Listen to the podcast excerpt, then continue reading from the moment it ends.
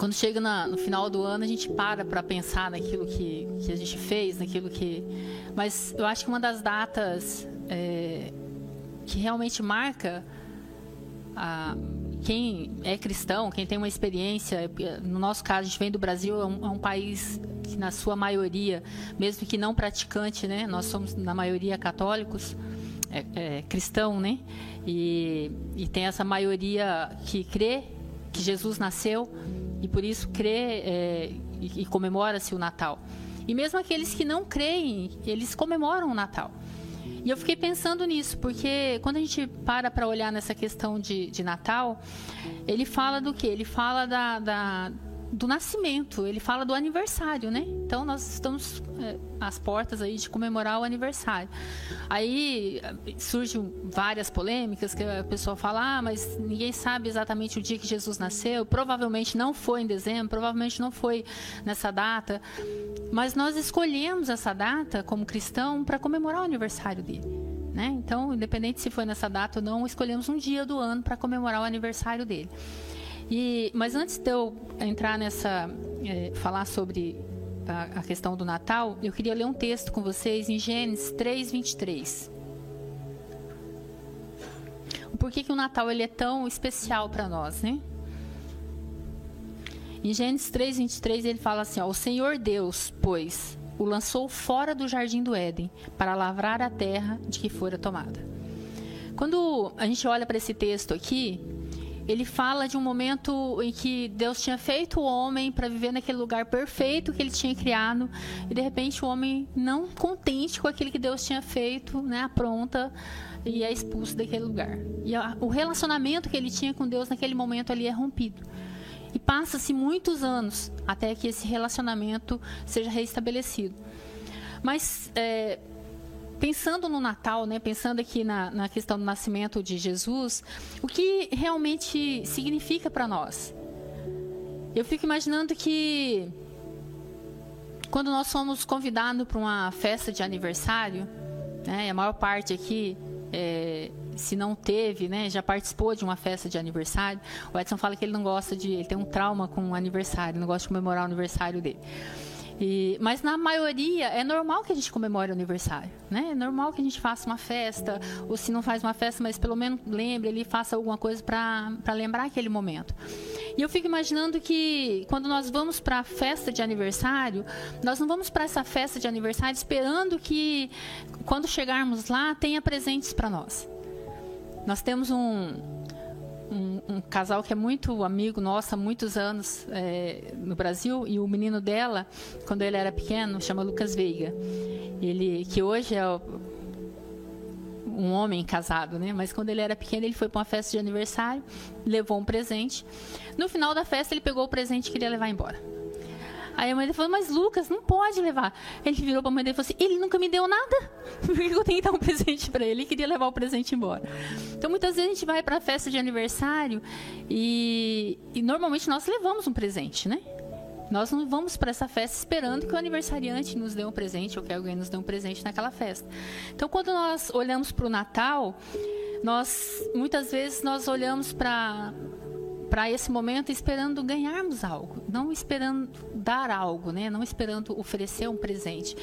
E eu fiquei é, pensando nessa, nessa questão e, e, eu vou fazer aqui uma licença poética, eu vou fazer uma viajada fora, né? Licença poética quando você quer contar uma história e quer incluir algo que não está ali naquela história, né?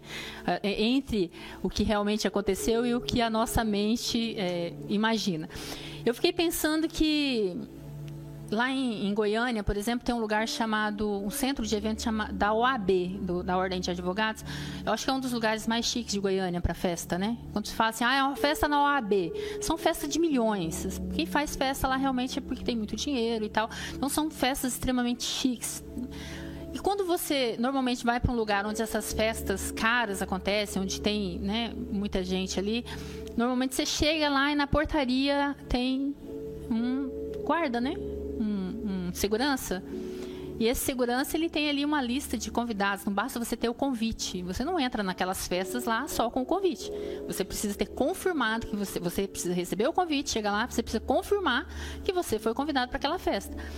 E eu fiquei pensando nisso, imaginando é, esses eventos que nós fazemos para o Natal, né? Eu fico imaginando que muitas vezes nós preparamos aquela festa, aquela para comemorar esse aniversário, e eu fiquei imaginando Jesus chegando lá na portaria da nossa festa, né? E aí quando ele chega lá, tudo maravilhoso, tudo arrumado, e aí ele dá de cara com segurança, né? E aí ele fala assim: "Não, eu vim para a festa". E o segurança olha para ele e fala assim: "Mas é, você tem o convite, né? Teu nome está na, pega lá o tablet dele, né? Porque antigamente pegava uma lista. Hoje ele pega o tablet e fala assim: peraí, deixa eu ver se você está na lista. E eu imagino Jesus olhando para aquele segurança e falando assim: mas a Tânia fez a festa para mim, é meu aniversário. Eu tô feliz porque ela fez a festa para mim. Eu fico aqui imaginando que ela pôs a mesa. Sabe aquela porcelana que quando ela viajou, ela viu maravilhosa e trouxe no maior cuidado lá na mala de mão? Ela deve estar tá usando essa porcelana, porque ela, né, ela organizou para mim. Sabe aquelas comidas gostosas? Ela fez para mim. É meu aniversário. Ela convidou todos os parentes. Ela convidou todos os amigos. Né? E ele começa a explicar, imaginar a expectativa dele para aquele momento ali. E aí o segurança pega o, né, a lista de presente dele lá e começa a olhar. E Jesus continua falando assim: olha, deve ter feito até uma sobremesa bem gostosa, né? O pessoal se prepara, ela organiza esse negócio direitinho pro Natal, pro meu aniversário. E o segurança procurando, de repente ele olha e fala assim: "Não, mas está aqui o José, está aqui o Jeremias, está o né? Mas Jesus, desculpa aí, meu senhor, não está na lista, não. Festa aqui foi feita para todo esse povo, mas Jesus fala, mas não, não sou eu o aniversariante, né? Não seria eu o primeiro a ser colocado nessa lista? E muitas vezes nós fazemos exatamente isso. Nós preparamos uma festa, nós organizamos tudo e nós esquecemos realmente do aniversariante. Né? Muitas vezes nós não damos o devido valor a essa festa, a esse momento. Mas é, é muito interessante a gente olhar esse esquecimento que muitas vezes nós temos do aniversariante para a festa.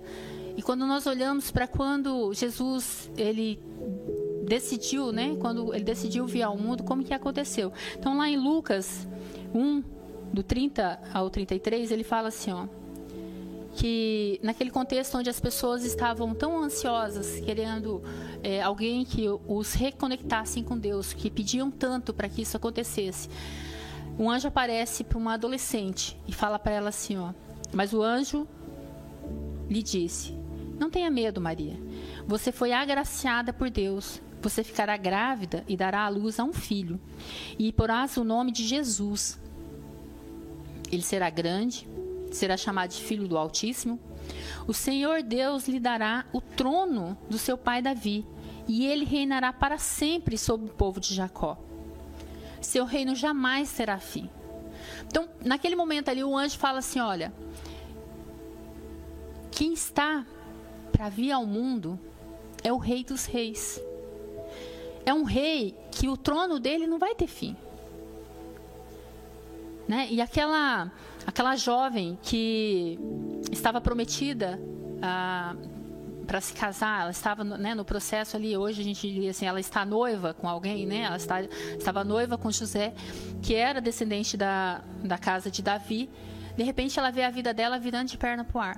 Imagina naquele momento, naquele contexto histórico, onde uma, uma mulher que engravidasse solteira, ela era apedrejada à cidade para aquele casal que tinha uma vida, né, que estava planejando, que estava, de repente acontece uma situação, mas o anjo aparece para ela e fala: olha, isso vai acontecer e essa criança que você vai gerar, ela é, ela é especial, ela é completamente diferente de tudo aquilo que as pessoas já viram. Ela vai reconectar o homem a Deus.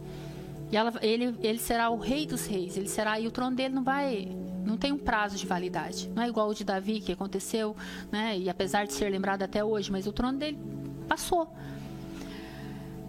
E naquele momento ali também ele aparece para José, explica para José, porque eu fico imaginando Maria falando para José, falou assim, olha, eu, né, estou grávida. Como que aquele homem de repente fala assim, então próprio anjo aparece para ele, explica a situação.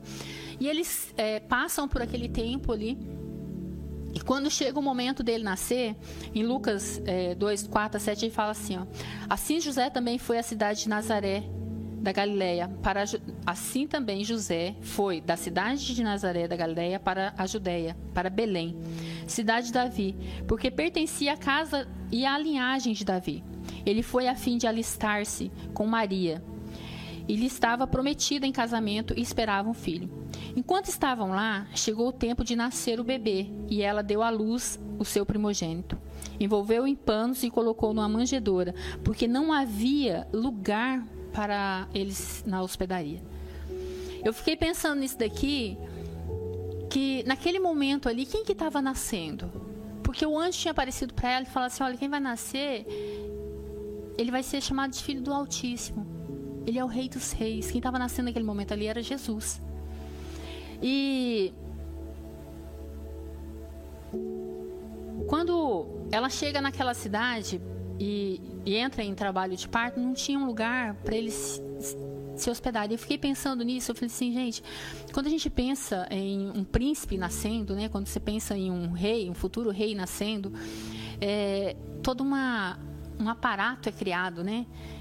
quando Jesus foi para aquele lugar, quando Maria foi para aquele lugar que estava prestes a, a, nascer Jesus, eu fico imaginando que era necessário que ali estivesse os melhores pediatras, que ali estivesse os melhores obstetras, que fosse preparado uma suíte, né, presidencial com, com ar condicionado naquela na época, né, se, é, com aquecedor, com que fosse preparado todo um ambiente. Por quê? Porque era um rei que estava nascendo ali naquele momento era para toda aquela cidade está envolvida, está é, criando um ambiente propício para que isso acontecesse. Mas não, quando eles chegaram lá, não tinha lugar. Eu fiquei pensando nisso e quando a gente para para pensar no Natal, né, que muitas vezes nós fazemos a festa e não convidamos ele, fico pensando que Jesus fala assim, mas desde lá de quando eu nasci o negócio é assim, né? O pessoal faz e se esquece de, de realmente do, do valor dele. Então, muitas vezes nós é, temos um, um conceito e, e nos amparamos nesse conceito e esquecemos do que é verdade. Então Jesus nasce naquele ambiente ali e desprovido de qualquer conforto, desprovido de, de qualquer. Mas ele não deixou de ser quem ele era. Ele não deixou de cumprir o papel que ele veio para cumprir. Ele aconteceu daquela forma porque havia profecias que aconteceria daquela forma, que, ele aconte, que ia acontecer naquele lugar.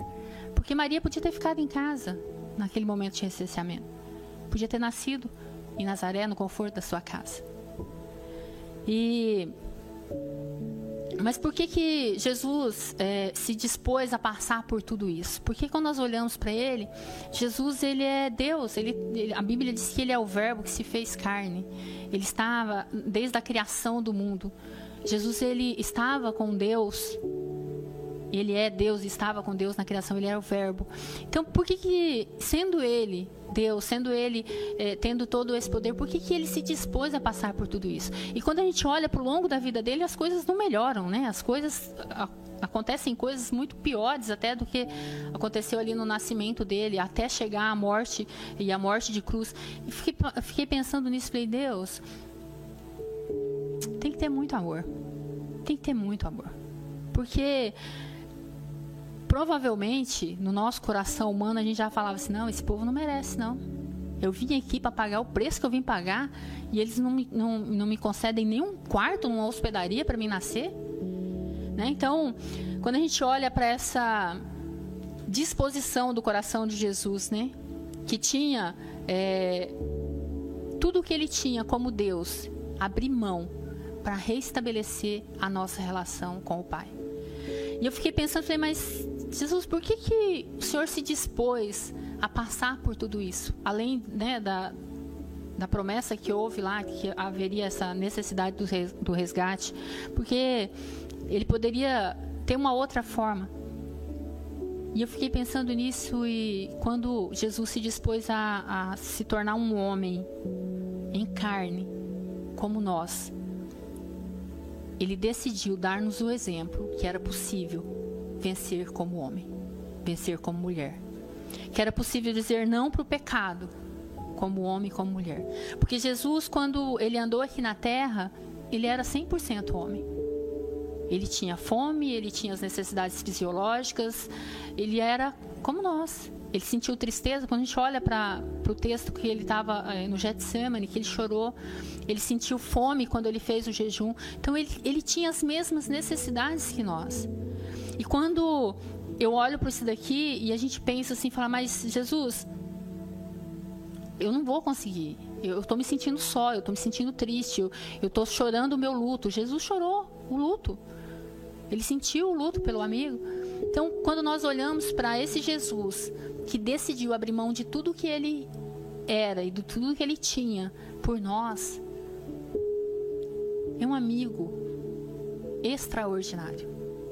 Nós não temos como encontrar palavras para explicar o amor de alguém que abre mão da vida dele completamente para passar pelas nossas dores para nos resgatar, para fazer com que a nossa relação com Deus seja restabelecida, para fazer com que nós tenhamos acesso ao Pai. Nós não temos como mensurar o valor do que Jesus fez por nós.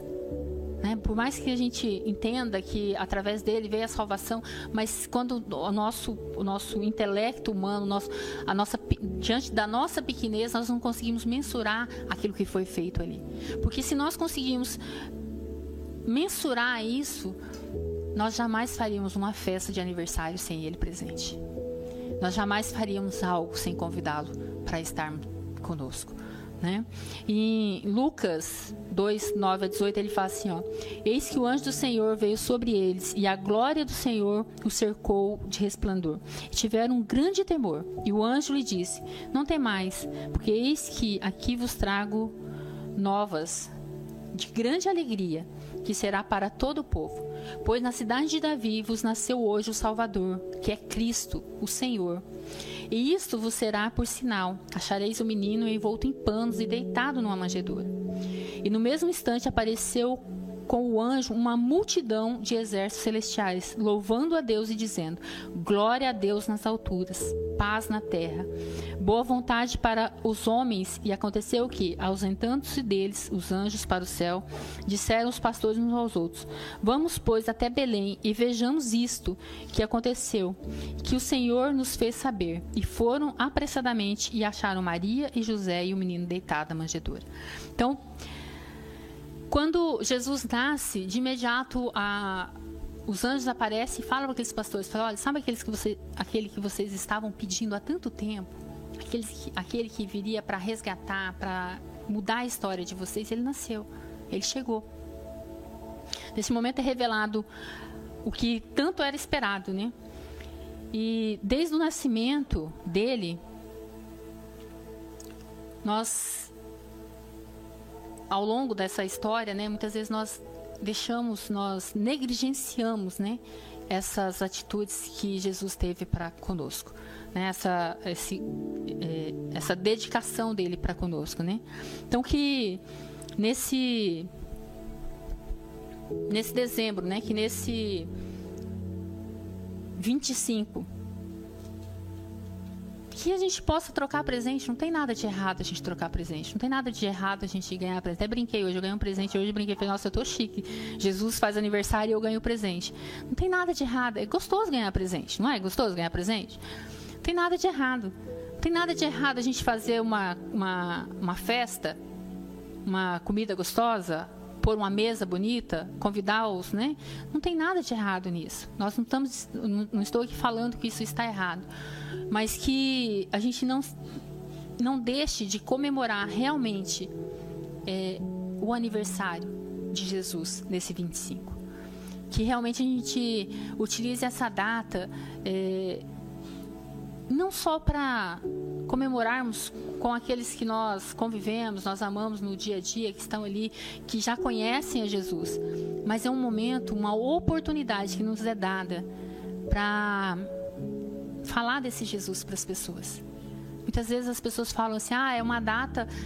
Quando você olha para o comércio, por exemplo, é a data, uma das datas que mais é, o comércio, mais a comercialização, né? O maior faturamento do comércio acontece normalmente em dezembro por causa do Natal.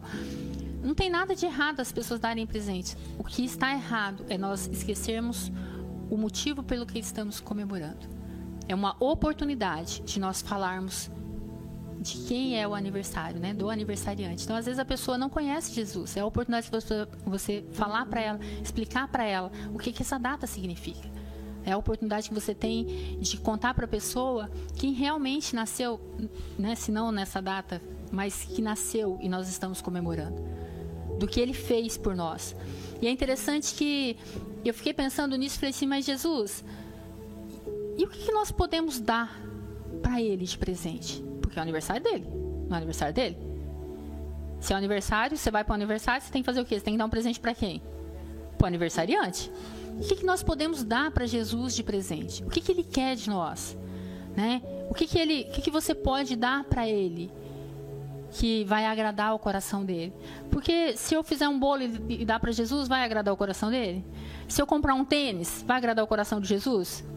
Ele nem precisa de um bolo, nem precisa de um tênis, ele é Deus. Mas se eu entregar a minha vida a Ele, vai agradar o coração dele? Se eu me tornar cada dia, né? Se eu me esforçar cada dia para sermos para ser mais parecida com Ele, vai agradar o coração dele? Então, o que Ele está é, querendo de nós, o que Ele está requerendo de nós de presente, é exatamente isso. É a nossa mudança a nossa mudança de, de comportamento, é a nossa mudança de vida. Em Filipenses 2, 5, ele faz assim: ó, Seja a atitude de vocês a mesma de Cristo Jesus, que, embora sendo Deus, não se considerou que ser igual a Deus era algo que devia apegar-se, mas esvaziou-se a si mesmo, vindo a ser servo, tornou-se semelhante aos homens e, sendo encontrado em forma humana, humilhou-se a si mesmo e foi obediente até a morte a morte de cruz. Sendo Deus, ele nos deu uma aula, né? Ele foi servo, ele veio para servir, ele veio para cuidar. E muitas vezes nós fala, não, Deus, eu não vou fazer. Eu, eu, já fiz tanto, não vou fazer. Não, o exemplo dele, é uma das coisas que ele quer de nós é que nós sejamos imitadores dele. O exemplo dele foi de humildade, foi de servir, foi de cuidar. Né? Então, que nós sejamos essa, essa nesse Natal, né, que a gente traga essa reflexão para nós. Como que eu tenho servido a Jesus? Como que eu tenho presenteado Ele por tudo aquilo que Ele fez? Porque o meu coração é muito grato a Ele por, pelo que ele fez, né? Pela, pelo resgate, pela restauração. E, e como que eu tenho demonstrado isso para ele? Como que eu tenho é, presenteado Jesus? Eu quero, nessa manhã, orar com você. Apresentar as nossas vidas e dizer para ele que realmente ele pode mudar aquilo que não está legal. Porque muitas vezes nós não conseguimos mudar, nós.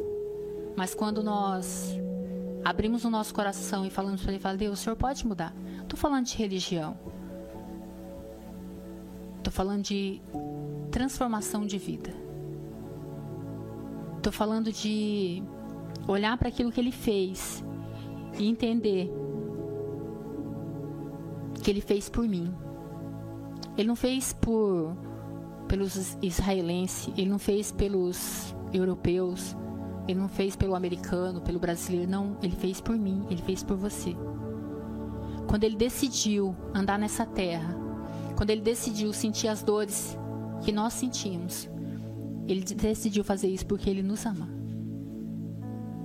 Que nós possamos ser cada dia trabalhado por ele. Amém? Feche seus olhos, quero orar. Deus, nós apresentamos o nosso coração diante do Senhor, meu Pai. O Senhor nos deu o que há de mais precioso. O Senhor nos deu o teu filho, Pai. Ele andou aqui, ele sentiu dor, ele sentiu fome, ele sentiu frio, ele sentiu luto, Mas ele venceu, meu Pai. E ele venceu por amor a nós. Quando ele foi pregado ali na cruz, meu Pai, ele foi pregado pelo meu pecado. Ele foi pregado ali porque ele me ama. Porque ele ama cada um aqui, meu Pai. Então, Espírito Santo, aquilo que tem em mim que não te agrada, o Senhor tem liberdade para trabalhar. Muda o meu coração. Muda, meu Pai, a minha mente. Que o meu caminho, meu Pai, seja alinhado com o do Senhor. Que a tua vontade seja real na minha vida. Espírito Santo, não há lugar que o Senhor não possa trabalhar. Não há vontade em mim, ó Pai, que o Senhor não possa trabalhar. Move em nossos corações, meu Pai. Que essa festa de Natal, meu Pai, ela seja diferente. Que o Senhor esteja presente, meu Pai. Que o Senhor esteja presente todos os dias. O Senhor tem liberdade, ó Pai, na nossa família. O Senhor tem liberdade, ó Pai, na nossa casa. Espírito Santo de Deus, que os nossos filhos possam olhar para nós e vermos imitadores do Senhor. Que os nossos filhos, meu Pai, encontrem lares estruturados, onde o Senhor faz parte. Oh, Pai amado, nós amamos o Senhor. Jesus, o Senhor é bem-vindo todos os dias na minha vida. O Senhor é bem-vindo todos os dias, ó Pai, na minha casa. O Senhor é bem-vindo todos os dias no meu trabalho. Oh, Pai, eu quero ser parecida com o Senhor. Eu quero ser parecida com o Senhor, meu Deus. Trabalhe em nós, meu Pai. Trabalhe em nós. Que esse Natal seja um Natal onde nós possamos festejar com o Senhor. Assim eu oro, Pai, e eu abençoo cada um aqui em nome de Jesus.